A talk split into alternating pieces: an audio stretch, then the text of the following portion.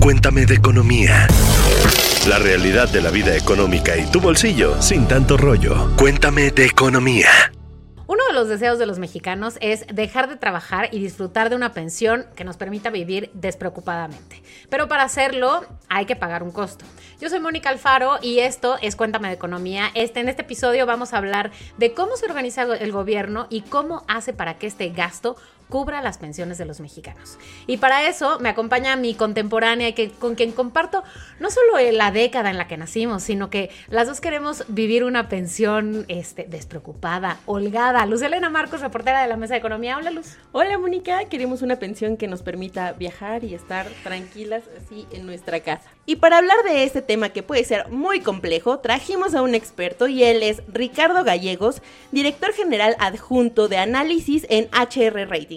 Bienvenido, Ricardo. Muchas gracias por la invitación. Ricardo, prometes que vas a hacer este tema este, lo más fácil posible, lo más fácil, lo prometo, lo prometo. Muchas gracias. A ver, vamos a empezar. En septiembre de este año se presentó el último presupuesto de este gobierno federal. Por cierto, que si se perdieron ese episodio de Cuéntame de Economía en donde explicamos de qué se trata y qué implicaciones tiene, terminando este, váyanse para allá. El punto es que en este paquete el gobierno federal va a destinar casi 2 billones de pesos al pago de pensiones en 2024. Esto representa un 23% del presupuesto total, el más alto de la historia. Es el 5% del PIB de México, es un monto histórico. Así es, Mónica. Y bueno, aquí también eh, este pago de casi 2 billones muchos ceros, representa las pensiones de trabajadores del IMSS, del ISTE, de dependencias gubernamentales, estados, las pensiones del bienestar. Entonces, cuando empezamos, y aquí vamos a detallar más, se vuelve en un reto bastante complejo. Eh, ahora, el reto que también está viendo la Secretaría de Hacienda, el mismo gobierno, es estamos envejeciendo, tenemos una población que envejece más. Como dato, en 2023 eh, la población mayor a 65 años era de 8.2%, hacia 2050 se espera que este porcentaje se eleve a 17%, más del doble. 2050 es nada, es mañana. Exacto. Es ya. Y entonces, y si tomamos en cuenta que también nuestras generaciones no están teniendo hijos, pues bueno, ¿quién va a pagar nuestras pensiones? Por eso el gobierno dice, ¿saben qué? Agarren su dinero y se me van. Ahora, la pregunta, Ricardo, es, ¿se considera que las pensiones son una bomba de tiempo para el gasto federal? Mira, yo creo que la pensión o el fenómeno de pensiones a nivel mundial es la gran pendiente en un tema de agenda pública. ¿Por qué? Las pensiones como tal es solo un concepto de un concepto mayor que seguridad social. La seguridad social abarca pensiones, abarca atención médica, abarca préstamos, una serie de, de, atributos. Pero hablando particularmente de pensiones, efectivamente, es una de las preocupaciones a nivel mundial más importante.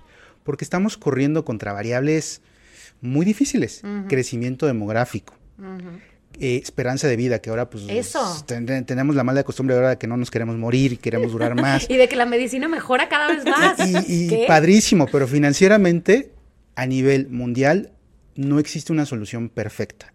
Yo creo que algunos países muy raros, por ahí nórdicos, donde la, eh, la, tasa de población es muy pequeña, donde tienen previsión privada y social, una combinación muy, muy, muy específica, son los únicos que medio la están librando, pero inclusive economías desarrolladas como la francesa, hay que voltearnos, que recordar hace algunos meses, eh, Francia y particularmente París estaba envuelta en protestas porque querían cambiarle el periodo de jubilación dos años. Y eso fue suficiente para desatar una serie de problemas sociales, los cuales son complicados de manejar. Entonces sí, las pensiones probablemente desde el punto de vista de finanzas públicas es una presión inminente a nivel mundial. O sea, México la tiene, pero todos los países no han encontrado la manera perfecta de solucionarlo. Oye, déjame hacerte una pregunta desde la trinchera tal vez de las finanzas personales. Es un hecho que muchos de nosotros nos preocupamos de que tal vez en 5 o 10 años, no es nuestro caso porque todavía somos jóvenes, pues, pero para personas que ya están pensionadas, que tal vez en 5 o 10 años algo pase y las pensiones de, nuestros padres, de nuestros abuelos, eh, de, de nuestros adultos mayores dejen de poder ser pagadas. Eso es, bueno, no sé si ustedes, pues escuchas, tienen, han pensado en eso o soy solo yo con mi pensamiento catastrófico. Por favor, déjenos en los comentarios aquí en YouTube o en Spotify si ustedes han tenido ese temor. Eso es un monstruo que podría suceder realmente. Es poco factible. Más bien, lo que pasa es la presión que tendría que tener el país el Estado Para en no su pase. sistema local para pagar eso. Pero son, son historias de terror que nos pasan desde la trinchera de las agencias calificadoras, particularmente en HR nos ha pasado, que tú puedes ver cuándo se va a acabar el dinero del pago de las pensiones. Y la escena es muy similar a esto. El secretario de Finanzas se voltea con el gobernador. Gobernador, le tengo una muy mala noticia. Se acabó la reserva actuarial. ¿Qué es eso? La reserva actuarial es la bolsita que teníamos para pagar las pensiones.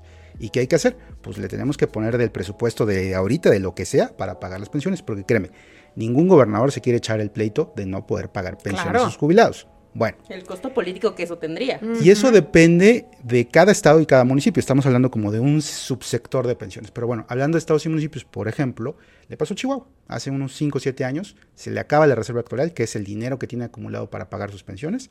Y de repente lo que tiene que dedicarle a partir de ese año son 2 mil millones de pesos, todos los años, de su presupuesto. Presupuesto que se pudiera utilizar pues para seguridad pública, salud, infraestructura. Totalmente. Entonces, lo que pasa en general es, no es que probablemente se queden sin dinero para pagar, se van a quedar sin dinero, eso es un, prácticamente un hecho. Más bien es la presión que va a tener para con sus recursos de ese año, pues pagar esas pensiones. Sacarlo de otro Ese lado. es el problema. Ujú, ese es el problema. Vamos a tener que dejar de hacer cosas para poder pagar esas pensiones. Pues está también el tema de los impuestos, ¿no? Que digo, hay, vimos que este año no tenemos una reforma fiscal. eh, los especialistas dicen que urge una reforma fiscal, que es esto más impuestos. No es para nada algo que a nosotros nos guste, no es algo para lo que demos y saltemos de gusto, ¿no? Pero es algo yo creo que necesario si queremos seguir sosteniendo esto, sobre todo si queremos seguir teniendo eh, hospitales, infraestructura, todo lo que mencionaste ahorita, este, pero si tenemos cada vez más adultos mayores, más gente pensionándose, es, pues esto sí te- termina siendo algo complicado para las finanzas, ¿no? Sí, claro, mira, y te diría, por ejemplo, una métrica que, que nos gusta a los economistas utilizar es el espacio fiscal. ¿Qué es el espacio fiscal? ¿Cuánto tienes de ingresos menos tus gastos que no puedes dejar de hacer? Presupuestales, participaciones, aportaciones, deuda, servicio de deuda, etcétera. Más o menos lo que en un, en un bolsillo del hogar sería, pues tengo que pagar la colegiatura, tengo que pagar la, la renta, tengo que pagar el coche, luz, agua y ya lo demás medio me lo puedo ahorrar, pero igual y quién sabe. Eso sería como, bueno. El espacio fiscal en México en 2018 era más o menos de 3% del PIB.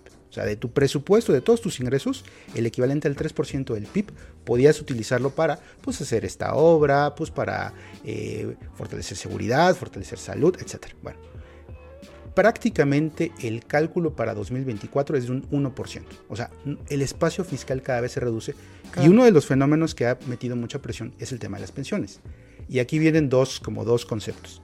Las contributivas y las no contributivas. Las pensiones contributivas son las que conocemos. IMSS, ISTE, contributivas porque el patrón y el trabajador le meten a esa pensión y hay una complejidad impresionante ahí. Pero bueno, y están las no contributivas, como las que mencionabas, que están relacionadas a las pensiones directas, o sea, el apoyo que no tiene fondeo. O sea, el gobierno dice, de mi presupuesto le voy a dedicar a pensiones de estas características. Y ahí se abre un abanico que, que, en México se ha discutido, sobre todo, por ejemplo, en estas pensiones del bienestar, porque son totalmente no contributivas. Uh -huh. ¿Atiende una política pública? Sí, definitivamente sí, porque hay una gran parte de la población que no tiene acceso a una pensión. Uno de los grandes detalles es que es universal. Entonces, esa pensión la recibe el señor más rico del país. Claro. La recibe el presidente y la recibe gente que efectivamente no tiene ningún tipo de recursos, lo cual hace mucho sentido, pero al ser universal abre un amplio abanico de posibilidades y de dificultades. La brecha incluso se amplía, ¿no? Porque entonces, imagínate, estos hogares que a lo mejor sí tienen esta pensión del IMSS, ¿no? O que tienen alguna otra pensión, porque ahorita vamos a hablar más de esto, pero hay un sinnúmero de esquemas, bueno, hay bastantes esquemas de pensiones.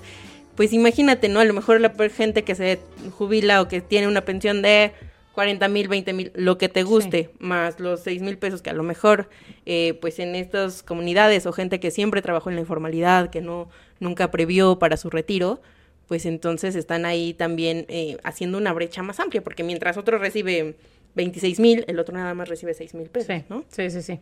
Y eso Oye, el otro año, porque es sí. cuando va a cambiar. Ya es nada, o sea, ya, ya es nada. Oye, bueno, a ver, y decías hace rato que todos los países del mundo tienen esta, esta presión, o sea, no es algo ni de México, ni de Latinoamérica, ni de ta, ta, ta, pero así como hacemos esta referencia, que yo siento que ya es casi un chiste de Dinamarca y su, digo, pobres de las personas que viven en Dinamarca, este, de Dinamarca y su sistema de salud ejemplar, ¿hay algún país que digas, bueno, a ver, sí tiene estas presiones, pero tiene un sistema de pensiones y de gasto de pensiones ejemplar que tal vez deberíamos como seguir? Mira, hay dos puntos en el tiempo donde se dividió el, el, el, aspecto pensionario. Y son conceptos muy áridos, pido la disculpa, que se llaman beneficios definidos y contribuciones definidas. Se acordarán, por ejemplo, los, los que se están jubilando con la ley del 73 del IMSS y los que estamos con la ley del 97. Esos son como las dos algunos, ¿eh? Sí, la verdad es que sí se antoja estar en el 73. Porque el tema de pensiones es como la tasa de interés. Si te la pagan es preciosa. Pero si, pues la, pagas, híjole, no, no es tan cómoda. Pero bueno, en la del 73 entra este concepto de beneficios definidos. ¿Y eso qué significaba? Que hay una solidaridad entre nosotros. Todos los que estamos trabajando hacemos con nuestra participación o nuestra aportación esa bolsa para pagar a los que hoy ya no están trabajando. Correcto. Demográficamente hablando, hace pues, 30, 40, 50 años, hacía mucho sentido el de, a ver, vamos a crear una bolsa de todos los que están ahorita trabajando, los echamos a la bolsa y para cuando te jubiles tú, pues los que ya trabajaron, pues van a, van a, van a poder echar. ¿Qué pasó? Pues que el tiempo no se alcanzó y que la pirámide poblacional pues invirtió. Entonces, gente que ya no está trabajando es mucho más superior que la gente activa. Entonces, cuando se te invierte eso, pues se te acaba la bolsa, se acabó la plata y el gobierno tiene que meterlo. Bueno, entonces, en México, por ejemplo, alrededor de 1997, que fue cuando se hizo la reforma a, la ley del IMSS, dijo, a ver, o sea, esto financieramente no va a dar, hay que hacer algo. Y es esta gran reforma que muchos subsistemas se ha hecho en el resto del mundo, más o menos a esta misma época del año, o a esta altura de, la vida, eh, donde entran las contribuciones definidas. Y dicen, bueno, tu patrón y tu trabajador vas a aportar una pequeña parte de tu sueldo y con eso te vas a jubilar. Sea mucho o sea poco, pero va a ser lo tuyo, las famosas cuentas individualizadas.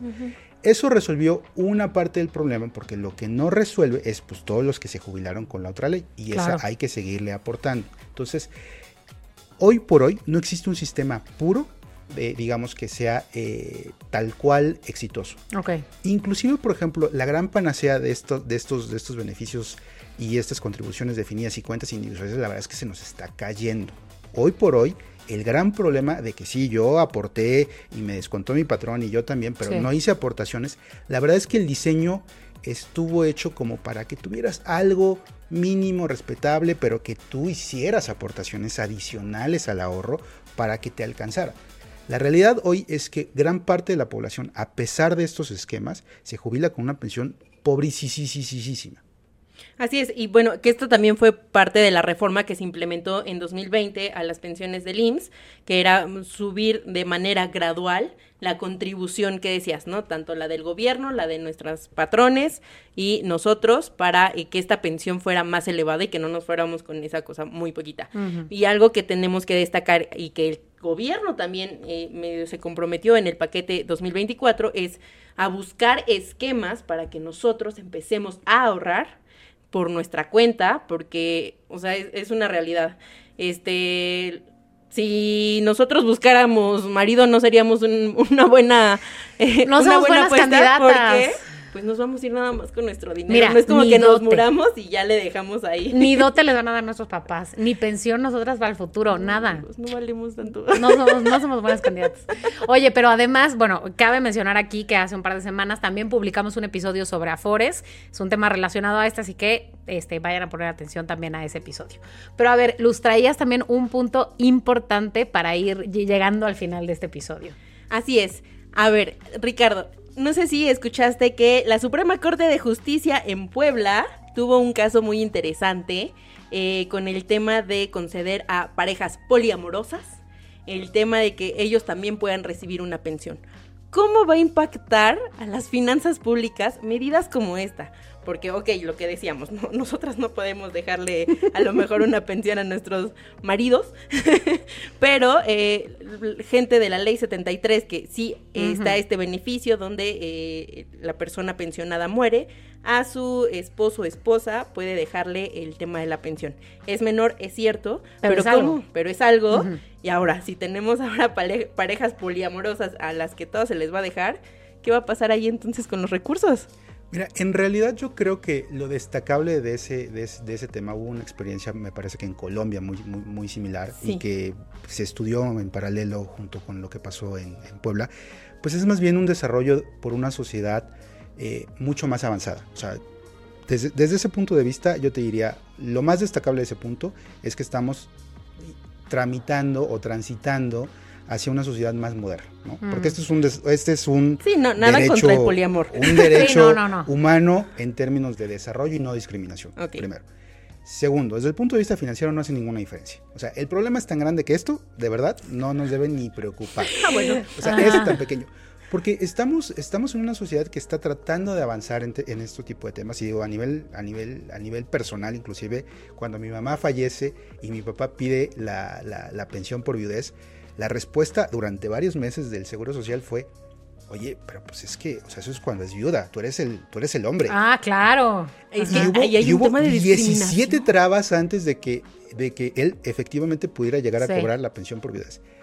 Si eso lo traducimos a un tema tan complejo y quizás tan moderno, tan nuevo como Sí. el tema del poliamor, pues la verdad es que es una buena noticia que tengamos y que estemos transitando a una sociedad pues mucho más moderna y mucho más justa. Estadísticamente hablando, da lo mismo, porque esa pensión lo pudiera, o sea, al final es la misma, el mismo monto de pensión. Ah, Pudiera ser reparten. o Ok, uno, ok. o si lo quieres dividir con siete, pues just fine. ¿no? Ya, ok. O sea, las siete personas que estamos poniendo en pues este ya. ejemplo serían las que se dividirían ese mismo monto. Ah, ok, no, ese monto no se multiplica por No, 7, no, se no, no, divide se entre divide. 7. Perfecto, Sí. no nos preocupamos Gracias, más. no nos preocupamos más. Ok, Ricardo, eh, Ricardo Gallegos Miranda, muchas gracias por haber venido a este episodio. Él es director general adjunto de análisis económico de HR Ratings. Todo esto, me parece nada más recapitular un poco, es importante porque si bien es cierto, no estamos hablando de lo que hablamos en el episodio de Afores, de cómo hacerle yo, cómo hacerle tú para tener una mejor pensión, sí tiene implicaciones directas en cómo tenemos que visualizar y tomar nuestras decisiones a futuro, ¿correcto? Así es, es, es un tema que, que- que por temas de demografía nos va a alcanzar y nos está alcanzando y los golpes son terribles. Correcto, correcto. Muchas gracias por toda la información. Gracias, Luz. Gracias. Y ustedes recuerden que pueden leer todos estos temas en expansión.mx, diagonal economía. Pueden dejarnos sus comentarios en YouTube. Y bueno, nos escuchamos el próximo lunes. Cuéntame de economía, un podcast de expansión. Disponible todos los lunes en nuestro canal de YouTube. Hey guys, it is Ryan. I'm not sure if you know this about me, but I'm a bit of a fun fanatic when I can. I like to work, but I like fun too. It's a thing. And now the truth is out there. I can tell you about my favorite place to have fun Chumba Casino. They have hundreds of social casino style games to choose from, with new games released each week. You can play for free anytime, anywhere. And each day brings a new chance to collect daily bonuses. So join me in the fun. Sign up now at chumbacasino.com. No purchase necessary. Group. Void were prohibited by law. See terms and conditions. 18 plus.